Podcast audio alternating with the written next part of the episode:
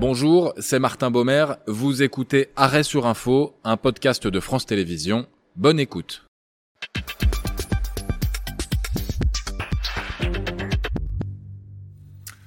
Merci d'être avec nous une demi-heure et trois dates pour décrypter l'une des actualités principales de la semaine. Bienvenue dans Arrêt sur Info, émission que l'on consacre aujourd'hui à la chute du président de la Fédération française de football, Noël Legrette. Une fédération comme la Fédération française de football mérite un président à la hauteur et qui permette de donner une bonne image du football français à travers la planète. Avec nous aujourd'hui les expertises de Nicolas Martov, journaliste au magazine SoFoot, auteur de Qatar, le mondial de la honte. Anna Caro, journaliste aussi pour SoFoot et pour Caviar Magazine, dont le dernier numéro parle notamment des liens entre le foot et, la musique. C'est déjà le numéro 13. Patrick Mignon également, sociologue du sport. Et je cite votre dernier article dans la revue Football avec un S, la Coupe du Monde et la politisation du football en France. Bonjour et merci à tous les trois de participer à Arrêt sur Info. Il aura donc fallu pour déclencher une tempête des mots prononcés à l'égard du dieu vivant du football français. Ça s'est passé le 8 janvier, sur RMC, le président de la Fédération française de football répond dans l'émission de Marion Bartoli, l'ancienne championne de tennis. Il est interrogé sur une rumeur qui enverrait Zinedine Zidane à la tête de la sélection du Brésil. Et voilà ce que dit Noël Legrette à propos de Zizou. Alors il y a deux choses à retenir. Zidane au Brésil, point d'interrogation, je n'en ai rien à secouer. Il peut aller où il veut, il peut aller dans dans un grand club en, Europe. Une sélection, j'y crois à peine en ce qui le concerne. La deuxième chose à, retenir, questionner cette fois sur un éventuel coup de fil entre les deux hommes. S'il a tenté de me joindre, certainement pas. Je ne l'aurais même pas pris au téléphone pour lui dire quoi. Euh, faites-lui euh, une émission spéciale pour qu'il trouve un, club ou une sélection. Nicolas Xismartov, qu'est-ce qui choque dans ses propos? Moi, ce qui me choque d'abord, c'est qu'il ait fallu ses propos pour qu'il y ait une tempête, puisque que vu le passif du personnage, mais on reviendra dessus. Bah, ce qui a choqué, c'est qu'en France, vous savez, on a, on a eu un événement fondateur dans notre relation passionnelle et nationale au foot qui a été 1998, la France, que Zinedine Zidane a incarné quelque chose, même au-delà du football politiquement, socialement, de très fort, mm-hmm. et qu'il est euh, intouchable. Par, pardon, il lui a posé de questions euh, sur ses liens avec le Qatar pendant la Coupe du Monde, donc il est vraiment intouchable. Et, ce qui a choqué aussi, c'est que c'est le président de la Fédération française de football, donc il a un statut, il a une représentativité, il doit jouer un rôle, et sa façon de s'exprimer et d'attaquer quelqu'un qui est... Un président ne devrait pas dire ça pour reprendre. Oui, bah, l'expression, euh, mais publiquement, il devrait pas. Il a, il a quand même une fonction de représentativité. Il savait qu'il était quand même à la radio. C'est un homme de communication. Il a l'habitude de donner des interviews.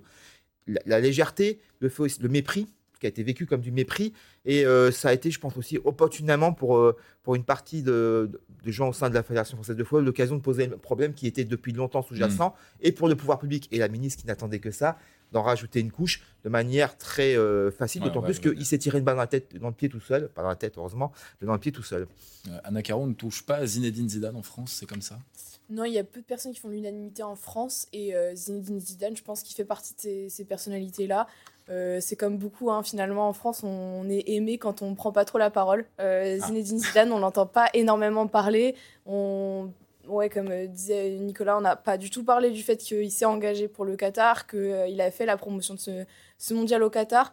Donc ça veut dire que peu importe en fait ce que les casseroles que traîne Zidane, bah, ça reste le dieu vivant du football français. Il a apporté 98. Euh, Et puis dans tous les cas, un président de fédération française, enfin de fédération tout court, même de mm. football, ne doit pas toucher à ces légendes. Mm. c'est un peu cela, je vais essayer de résumer tout ce qui a été dit en introduction.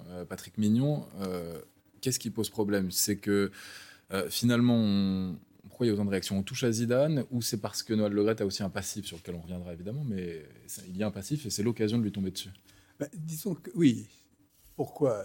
On touche à Zidane, ça c'est clair, donc je ne rajouterai pas beaucoup sur ce qu'a dit précédemment. Il euh, faut, faut, voir qu'en France, la France n'est pas, n'est pas un pays de passion du football comparé à d'autres. Et effectivement, 98, c'est le moment où on s'aperçoit que le football peut être en France quelque chose qui fédère, hmm. qui réunit. Et ça, donc, c'est fondamental. Et Zidane en est le symbole.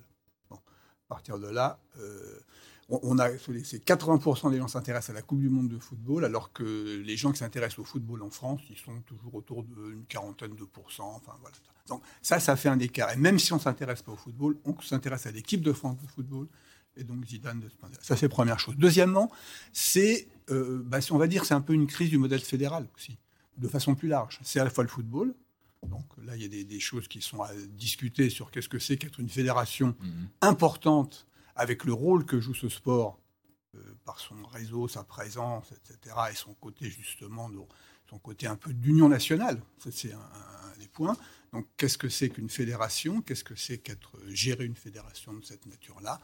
Et quelles sont ses missions Et aussi, je veux dire, voilà, on a dit, il y a une retenue quand on est président de la Fédération française de football. C'est pas son instrument, c'est pas sa propriété, c'est quelque chose qui appartient, euh, mission de service public, à, l'ensemble de, la, hmm. de la nation. Alors en, France, il y a le, dieu vivant euh, Zinedine Zidane pour parler du passé. Pour le présent, on peut euh, parler de Kylian Mbappé qui a. C'est pas courant hein, qu'il réagisse comme ça sur, euh, sur les réseaux sociaux. Enfin, déjà exprimé. Hein, ouais, mais qu'il s'engage ainsi. Ça a eu un impact Alors d'abord, ce, tweet de Kylian Mbappé Quand un tweet est vu plus de 100 millions de fois, oui, il a un impact. Par ailleurs, c'est Kylian Mbappé qui est, comme vous l'avez dit, et aussi, je pense, pas de devenir une des personnalités préférées des Français, qui est un immense joueur et, on sait le rôle qu'il peut jouer pour l'équipe de France. Et il a aussi remporté une Coupe du Monde en 2018. C'était la seconde, mais c'est quand même pas rien à son âge. On l'a comparé récemment à un second Pelé à la suite du décès euh, du roi. on, le voit, hein, pour préciser ce tweet, on ne manque pas de respect à la légende comme pourquoi cette phrase est incroyable Parce qu'elle vient de résumer tout ce qui a été dit précédemment. C'est-à-dire que Zidane, c'est la France, on ne manque pas de respect à la légende, il y a tout. C'est-à-dire qu'il dit Zidane, quand tu touches à Zidane, tu ne t'attaques pas simplement à un joueur de football qui hmm. voudrait être sélectionneur national. Pourquoi pas Après tout, on a le droit de dire que c'est pas le bon choix. Mais quand tu lui manques de respect, tu, tu manques de respect parce qu'il représente aux yeux des Français. Et c'est très important. Et le deuxième point, on ne touche pas à une légende, c'est qu'en France, quand même, faut le dire, sportivement et dans le football, des légendes, on n'en a pas des masses. On a Michel Platini, on, a, on avait Raymond Coppa, mais c'est très loin. Donc on a Michel Platini, on a Zinedine Zidane en légende.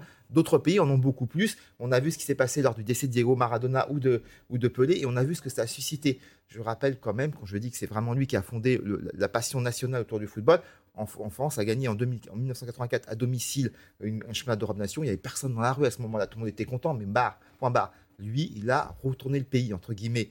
Donc je pense que c'est là, cette phrase, elle est incroyable de précision. Elle a été sortie quelques heures après les, les donc je pense qu'elle a été un peu réfléchie par ailleurs. Oui, il a joué. Hmm, puis par ailleurs, ça fait plusieurs fois qu'il est en conflit avec Noël Le Crête. Hein, euh, donc c'est pas étonnant non plus qu'il soit positionné. Alors justement, Nakaro, il se venge un petit peu, Kylian Mbappé, en prenant parti un peu comme ça sur Twitter Je pense que de son point de vue, c'était aussi une bonne occasion de mettre euh, un petit tir à son président. Hmm. Euh, c'est pas la première fois, hein, parce qu'on se rappelle que quand euh, il avait critiqué le fait que la Fédération française de football ne le défende pas face aux insultes racistes quand il avait manqué son pénalty face à la Suisse lors de hmm. l'Euro, Noël Le Gret lui avait dit qu'ils avaient discuté ensemble, etc., que lui voyait pas de problème. Et là, à ce moment-là, déjà, Mbappé avait mis un petit tweet et avait rappelé moi, mon problème, c'était le racisme et pas les commentaires.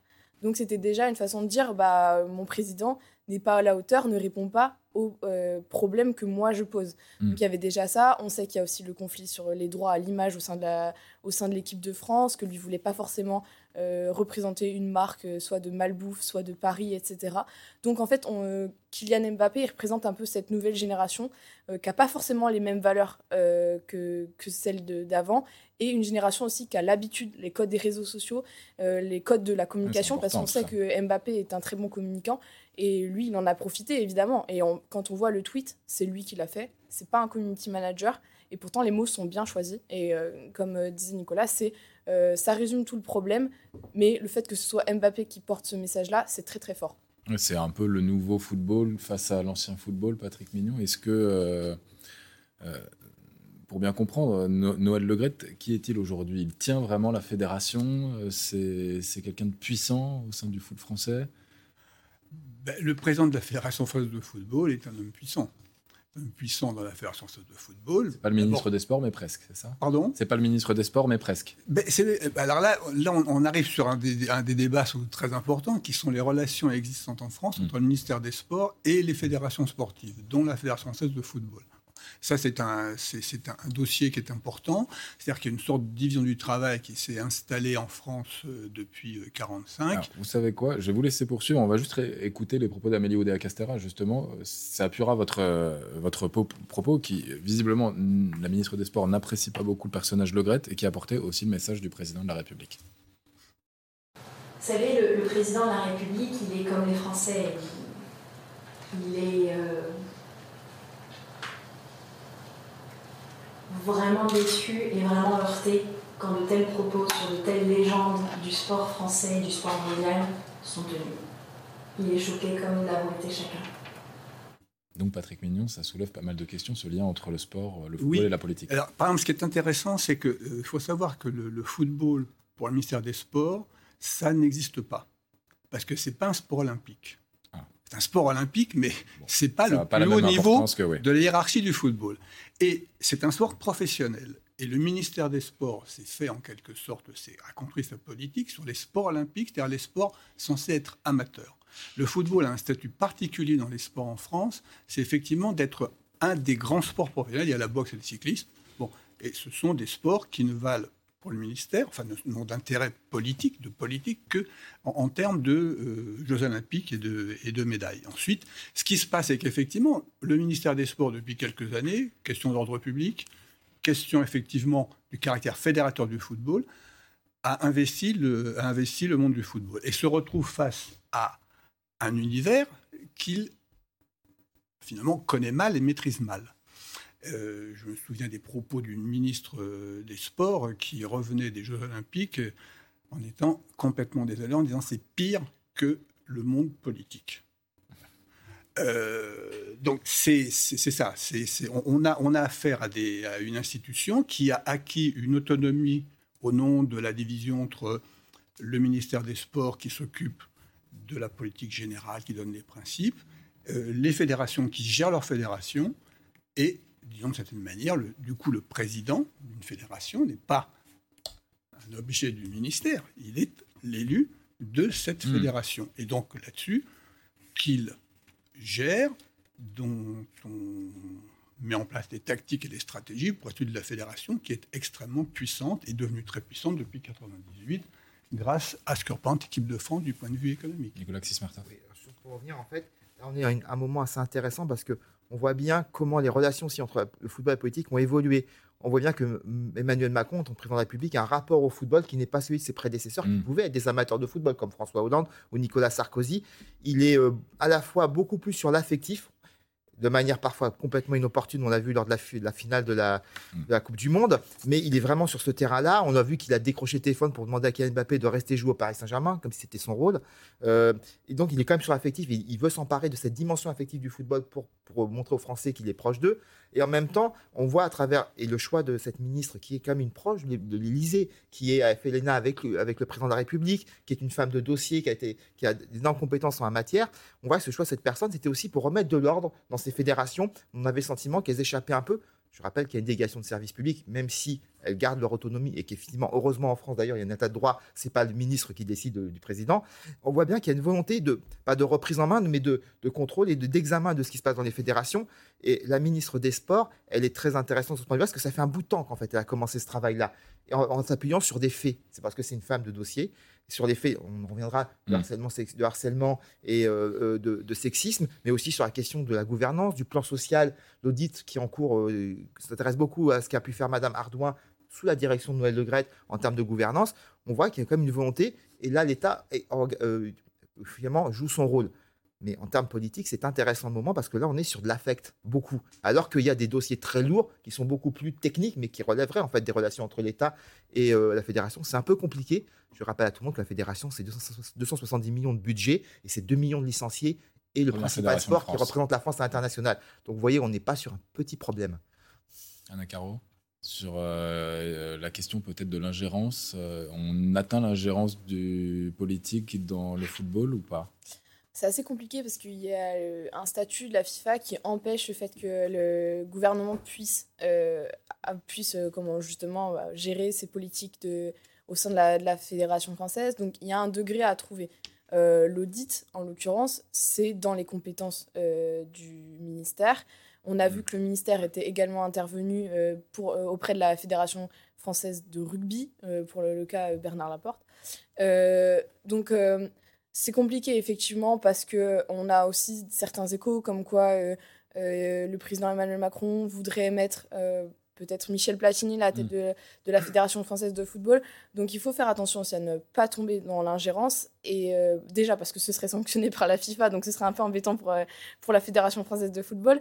Mais aussi parce que, euh, comme l'a rappelé Jean-Michel Aulas ici sur France Info, le football n'aime pas forcément la politique et n'aime pas forcément qu'on touche à ses affaires. parce qu'il y a ben, déjà la Fédération française de football, elle se gère depuis un petit moment et, euh, et parce qu'elle n'a pas non plus envie d'être récupérée politiquement, comme euh, Emmanuel Macron peut essayer de le faire, euh, et il a, a essayé de le faire durant ce mondial. Bon, alors malgré un communiqué pour présenter ses excuses, la polémique ne redescend pas, et c'est même l'inverse, la tempête se transforme en cyclone quand le 9 janvier, c'est notre deuxième date, sont publiées de nouvelles accusations à l'encontre de Noël Legrette, accusations de de harcèlement sexuel. C'est cette fois l'agente de joueuses et de joueurs, Sonia Sweet, sur BFM TV, qui d'abord raconte un, rendez-vous chez Noël Legrette. Il me dit clairement que si nous étions plus proches, euh, c'est ce qu'elle dit, mes idées se concrétiseraient, en tout cas qu'il euh, serait beaucoup plus motivé à m'aider dans, ce sens. Euh, et elle précise ensuite son sentiment, j'ai mon président de la Fédération française de football qui me voit, excusez-moi du terme, mais mon président me voit comme des seins et un cul. Des révélations, Anna Caro, il y en avait déjà eu. Euh, on les a brièvement évoquées.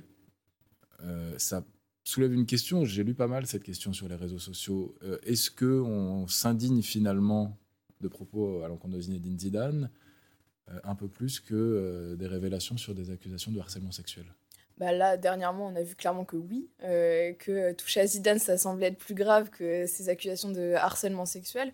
Il euh, faut savoir qu'il y a d'autres dossiers hein, aussi euh, au sein de la Fédération française de football avec des cas euh, qui ne concernent pas directement Noël Le mais où peut-être des, des employés de la Fédération française de football auraient dissimulé hmm. auprès des services publics alors qu'ils sont obligés hein, ils sont de signaler. De signaler. donc en fait, tout ça, c'est oui, c'est assez triste finalement de voir qu'on est obligé d'arriver au point où Noël Le s'attaque à Zidane pour se dire, en fait, euh, il y a pas mal de dossiers euh, derrière parce qu'il y a ce cas de harcèlement sexuel, mais il y a aussi euh, des propos sur le racisme qui sont quand même assez embêtants de la part de, de Noël Legrette qui avait dit qu'il n'y avait pas de problème de racisme dans le foot parce que quand un noir marquait un but, tout le stade se levait. il, avait parlé, il avait dit aussi que ça l'embêtait qu'on arrête des matchs pour des chants homophobes. On se rappelle de ses propos pendant le Qatar sur le fameux le brassard One Love où qui disait que lui ça lui posait problème un, tel brassard. Donc en fait, il y a pas mal de problématiques euh, récentes où Noël Le euh, était, on va dire, à côté de peut-être ce qu'on attend de lui, ou en tout cas euh, ce qu'on attend de lui aujourd'hui en 2022 ou en 2023. et donc derrière, on a donc ces accusations. le seul, la seule bonne chose, on va dire, de, de, de ce cas Zidane, c'est que on va dire que ça a enclenché quelque chose. Hmm. Et que derrière, on a eu ce témoignage de Sonia Souid. Est-ce qu'on l'aurait eu en autre De toute façon. je ne sais pas. On ne peut pas savoir. Est-ce qu'on est qu'on l'aurait eu? Mais en tout cas, aujourd'hui, on a un visage, on a quelqu'un, une femme qui parle, qui explique quels sont les comportements euh, de Noël Le Grette. Après, évidemment, euh, est-ce que c'est vrai ou pas euh, je, hmm. ne sais pas. Mais aujourd'hui, on a personnifié un peu toutes ces accusations de harcèlement sexuel. Et c'est important aussi d'avoir quelqu'un qui, qui, en témoigne et que ça reste autre chose que des, des, des déclarations anonymes dans des articles peut-être que je me trompe, Patrick Mignon, mais on a aussi l'impression dans la lecture des choses que euh, on n'a pas trop attaqué la Fédération française de football avant le mondial pour laisser l'équipe de France un peu tranquille et que ça y est, maintenant il est temps euh, d'y mettre le nez. Bah, c'est pas, pas un problème de... Si, si, si, oh, bah, si je pense qu'effectivement, les Coupes du Monde, c'est toujours un peu des parenthèses hein, pour tout le monde. C'est des parenthèses pour euh, les Français euh, quand c'est l'été, donc c'est la préparation des vacances, c'est la fin de l'année de travail, donc c'est une chose. Parenthèse, parenthèse ensuite, effectivement, pour, pour le politique. Pour le politique, c'est-à-dire à un moment donné où on, renvoie effectivement le politique soit l'équipe de France. Elle, elle joue bien et elle représente bien. Elle joue mal, c'est Naïsna. Et là, donc, on a, une, on a un psychodrame, euh, un psychodrame politique à propos de l'équipe de France. donc, on se souvient de Roselyne Bachelot, ministre des Sports. Qui est... de Nicolas Sarkozy qui reçoit Thierry Henry à l'atterrissage de l'avion. Et donc, on, a effectivement ce qu'évoquait ce qu'évoquait tout à l'heure euh, Nicolas Xy, c'est-à-dire euh, il y a eu une, un engagement des hommes politiques vis-à-vis du football qui n'a jamais existé auparavant d'une façon tout à fait différente, même s'il y a des, sensibilités. Non, la comment dire, cette, question, cette question effectivement à ce Qatar. Oui, parce que pourquoi? Parce qu'on s'occupe pas, c'est bien ça, on s'occupe pas politiquement du football en France. C'est une, une machine qui fonctionne tout seul par la fédération qui organise, etc., par la Ligue de foot pour le championnat. Bon, et ensuite, le calendrier international, et là, du coup, on a effectivement, on joue sur euh, qu'est-ce qui se passe et qu'est-ce qu'on peut, qu'est-ce peut en tirer, comment on interprète.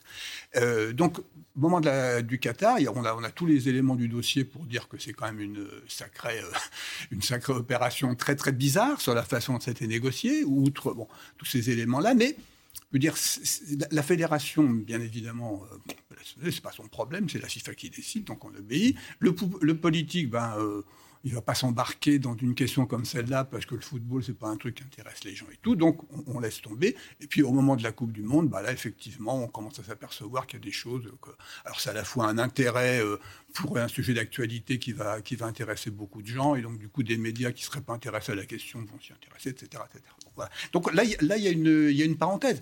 Et de fait, tout le monde se tait, et puis on attend après. Alors après, quand effectivement le président de la Fédé se tire une balle dans le pied en faisant ses déclarations sur Zidane, on a, c'est une fenêtre d'opportunité supplémentaire par rapport au dossier, mm. euh, au, dossier de l'affaire euh, du management et du sexisme dans la fédération. Après les, révélations de SoFoot, je crois que ça date de septembre dernier, euh, il y avait un communiqué de la Fédération française de football pour dire, en gros, il y a tout le COMEX, le fameux comité exécutif, unanimement voilà, on peut le, lire, ce, communiqué, unanimement qui soutient finalement Noël Le Ça, ça pose une autre question aussi, peut-être sur euh, le problème un peu plus large au sein de la Fédération française de football. Ce n'est peut-être pas que Noël Le c'est ah, un tout à revoir. Ce n'est pas que Noël Le c'est-à-dire que le problème, c'est bien le fonctionnement de la Fédération française de football, euh, de ce COMEX où en fait tout le monde a été élu avec euh, Noël Le et ce sont pas des amis. Avoir cette expression-là, ça voudrait rentrer encore une fois, imaginer, on est sur une, structure qui s'apprend à une entreprise. Vous avez donc il y a des intérêts communs. Euh, le Comex, pour l'instant, excusez-moi, c'est une mise en retrait qu'il a. Alors lui officiellement, la, version officielle, c'est que c'est lui-même qui l'a proposé. Apparemment, c'est un peu plus compliqué que ça. Il n'y a qu'un seul membre du COMEX qui a, posé la question de la démission et qui s'est fait recadrer tout de suite. Euh, mais le COMEX, il a pour l'instant plutôt protégé Noël Le Noël Le il a été mis en retrait jusqu'à la publication de l'audit. Lui-même a juré sur la tête de tout le monde, pas sur la sienne, qu'il n'y avait rien dedans. Je rappelle que la ministre, peu de temps avant, avait dit avec ce rapport, vous allez voir que le COMEX va être obligé de prendre ses responsabilités. Mais alors, c'est quoi le problème plus large au sein de la Fédé? C'est parce que c'est une structure où il n'y a pas de transparence, d'organes de contrôle, hmm. euh, où jusqu'à jusqu'à récent changement de la loi, c'était plutôt un monde de notables qui s'auto-reproduisaient. Euh, là, maintenant, les clubs vont voter jusqu'à partir d'un certain quota pour élire euh, des représentants. Il faut voir comment ça va fonctionner. Et qu'il n'y a, par exemple, pas d'organes de contrôle, de régulation. Euh, les comités d'éthique qui d'ailleurs a demandé la démission au sein de la FFF, n'ont quasi aucun pouvoir d'autre qu'on vient les solliciter de temps en temps pour, pour donner un avis. Il y a vraiment une difficulté. Et il y a aussi, je pense, le, le visage de ces, de ces membres du COMEX qui sont peut-être pas aussi représentatifs de l'évolution de la société et de la Fédération française de football profonde on est dans un moment, si vous voulez comprendre ce que pèse le football, regardez la Coupe de France. C'est surtout le foot amateur, la FFF. Bah, regardez, la Coupe de France, c'est énorme. Regardez ce qui s'est passé à Strasbourg avec euh, Strasbourg 06. Voilà, c'est un club mm. de Régional 1 qui arrive à se qualifier en ayant un club de Ligue 1. et puis surtout, dans toute la France, on a joué cette Coupe de France. C'est profond partout. Dans chaque village, vous avez des, clubs. Et ça, par contre, il y a des nouveaux visages, une nouvelle France qui apparaît, la question de féminine, du féminisme, de la reconnaissance, d'égalité homme-femme. Toutes ces problématiques sont complètement absentes. Noël Le Gret, si, si Noël s'en va et qu'on fait comme à la FIFA, Seb Blatter s'en va, mais c'est Gianni Infantino, on n'y aura rien n'aura changé. Et comme il est dit dans le Guépard, il faut que tout change pour que rien ne change et on continuera comme d'habitude. Eh ben, vous me faites la transition parfaite. On l'a donc vu. Euh, ah la pression euh, vient de partout. Euh, anciens joueurs, joueurs actuels, politiques, anonymes et même de, l'intérieur donc de, la Fédé. Un cyclone, ça fait des dégâts. La preuve, c'est le 11 janvier, mercredi, quand se tient ce fameux COMEX exceptionnel à l'issue duquel, et en direct sur France Info, l'un de ses membres, Eric Bordini, nous annonce la mise en retrait de Noël Le Gret. Il a parfaitement compris que on ne pouvait pas sortir du COMEX sans euh, annoncer des, décisions fortes en l'état de, l'opinion publique euh, actuelle, et puis aussi euh, vis-à-vis du, ministère des pouvoirs publics, si vous voulez. Il est très affecté, mais il a répété à plusieurs reprises J'ai rien fait, j'ai rien fait. Patrick Mignon, ça fera des dégâts sur le foot français Peut-être sur la vision euh, de l'étranger, euh, ah ou même en France Du côté d'étranger, ça c'est clair. Hein, nos amis anglo-saxons vont certainement euh, y aller très fort, même en Allemagne aussi, parce que, par exemple, ce qui est, ce qui est, intéressant, c'est de voir comment, dans un pays, je prends le cas d'Allemagne, parce que j'aime bien prendre ce cas-là sur, sur la question de la gestion du football et de la, société. je trouve qu'il a eu un, une manière, peut-être que Nicolas ou, apportera des contradictions, mais une manière assez intéressante. C'est-à-dire qu'effectivement, en Allemagne, le football est responsable du football. Tous ces aspects. Il n'est pas seulement organisateur de la compétition, il n'est pas seulement celui qui édicte les règles, il est aussi celui qui prend en charge l'ensemble des questions sociales auxquelles le football est confronté dans une société. C'est-à-dire qu'il a pris en charge la question des supporters, des hooligans, etc. Il n'a pas demandé au ministère de l'Intérieur de le faire. En Allemagne, la question, elle est gérée par une, une, une concertation entre la, la, la, la, Fédération allemande de football, le ministère de l'Intérieur, les villes, les lenders, etc. Donc, vous voulez, c'est quelque chose dans lequel la Fédération a son organisation pour gérer. Alors, eh, eh, ils ont, ils ont endossé beaucoup de problèmes. Alors, euh, les questions du racisme, la question du sexisme, la question effectivement de l'argent dans le football, etc. Parce qu'il y a le même problème en Allemagne qu'en France. Et il y a le même problème. Partout, partout, partout. Hein. Mais simplement, simplement, ces problèmes-là, la fédération en est responsable. Euh, donc c'est une chose. Ensuite, le fait en, en, France, on se repose sur l'idée, le, monde du sport est un monde qui est l'héritier de Coubertin. Donc il pense qu'il est par sa nature moral et exemplaire. Donc si on fait du football, on est moral hmm. et exemplaire. Si on gère le football, on est moral et exemplaire.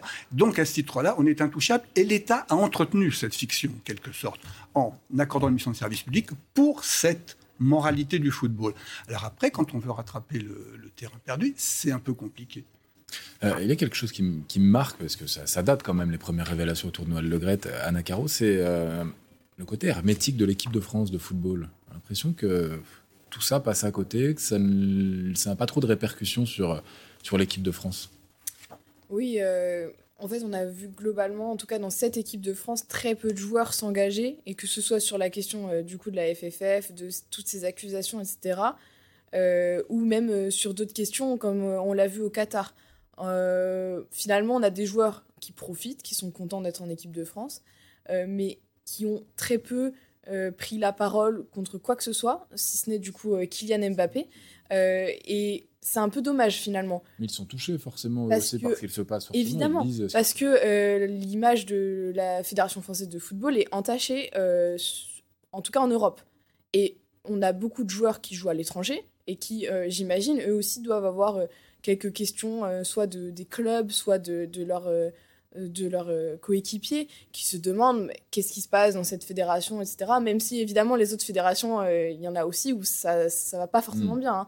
Mais mais oui, c'est dommage parce que finalement, euh, je pense que ces joueurs-là ont une voix. Alors certains euh, vont dire qu'ils ne sont pas légitimes, que c'est pas leur problème, etc. Euh, l'équipe de France, c'est aussi la FFF et vice-versa. si la FFF a une très mauvaise image, bah, ça vient mm. poser problème sur l'équipe de France, même si, comme, comme, comme souvent, une fois que la compétition démarre, on, on oublie tout, il n'y a plus de problème. Mais euh, sur ces questions bah, de, de, harcèlement sexuel, on a vu qu'il y avait certaines anciennes joueuses qui ont été touchées. Euh, je pense que ça aurait été sympa de la part des joueurs, euh, masculins j'entends, d'avoir un mot pour leur coéquipière féminine, ou du moins de se renseigner, parce que bah, parce que c'est des choses qui sont assez graves, et, et parce que même si eux sont pas forcément touchés, ce serait bien qu'ils le soient pour leur coéquipière. Nicolas Xismartov, il y a un audit en cours. Quel est le, but de cet audit qui est interrogé euh, Quel pourrait être Apparemment, enfin, c'est... Apparemment largement, on a interrogé largement en interne, on a interrogé euh, des anciens salariés et euh, femmes qui, pour, sur ces questions-là. On a aussi fait un audit sur la gouvernance, sur le plan social. Je rappelle que la Fédération française de football, qui est la plus riche de tout, de tout le pays, a réussi à virer du monde pendant le Covid, alors qu'aucune autre fédération, et parfois des fédérations qui n'avaient pas d'argent, euh, ne l'ont pas fait. apparemment, euh, un plan de licenciement mis en place par Mme Ardouin sous les conseils de M. Le Gret, qui visait à purger. Qui aussi a été mis à pied. Euh, qui, a été mis à pied, et pas mis en mise à pied, qui a fait un malaise ensuite, mais qui a été très dur lors de ce plan social et qui était apparemment une purge. Donc le but de cet audit, je pense, pour la ministre, puisqu'effectivement, elle n'a pas le pouvoir de, remplacer, c'est de mettre devant les yeux du COMEX et de la fédération et de l'opinion la réalité, euh, une réalité officielle de tout ce qui hmm. se dit dans les médias, etc., ce que nous, on peut raconter ici. Et euh, l'assurance qu'elle a en ce moment d'expliquer à tout le monde que le COMEX n'a pas le choix et que le monsieur Noël peut dire je n'ai rien fait, je n'ai rien fait, je pense qu'il n'a pas pris la, mesure de ce qui lui est reproché et de l'ampleur du champ d'investigation de l'audit il y a une vraie volonté de, donner à l'opinion et au COMEX des faits, et si après rien ne suit, là, il y a un, vrai élément de référence. Voilà. Alors, il nous reste 30 secondes, donc je vais poser la question à la cantonade et je vais vous demander peut-être une réponse très rapide. On a titré cette émission sur la chute de Noël Legret. Est-ce qu'il pourra s'en relever de cette chute Ou pas? Noël Legret Ouais. Non, je crois pas. Euh, voilà. Non. Non? Tout est possible. Ah Anna Non, je pense pas. Vu, euh, vu, son âge avancé, je le vois mal reprendre sa, reprendre sa place. Donc, il va devoir euh, soit démissionner, soit je Soit resté très curieux des- de Ah ouais. ce qui va se passer après l'annonce de l'audit, vraiment. Parce que le COMEX va se retrouver dans une situation très compliquée. Bon. Voilà. Eh ben, ça nous offrira l'occasion d'en reparler. Donc, les conclusions de, de l'audit euh, doivent être rendues euh, vers la fin janvier. C'est le timing est, est annoncé. D'ici un mois, on devrait donc euh, savoir un peu plus, en savoir un peu plus sur l'avenir de la FFF. Un grand merci à tous les trois d'avoir participé à, à Arrêt sur Info, émission que vous pouvez désormais retrouver en podcast sur toutes les, les plateformes d'écoute et en vidéo sur franceinfo.fr et sur France.tv. C'était Arrêt sur Info, un podcast de France Télévisions. S'il vous a plu, vous pouvez bien sûr vous y abonner, mais aussi nous retrouver en vidéo, c'est sur franceinfo.fr ou sur le canal 27, chaque samedi en direct à 10h.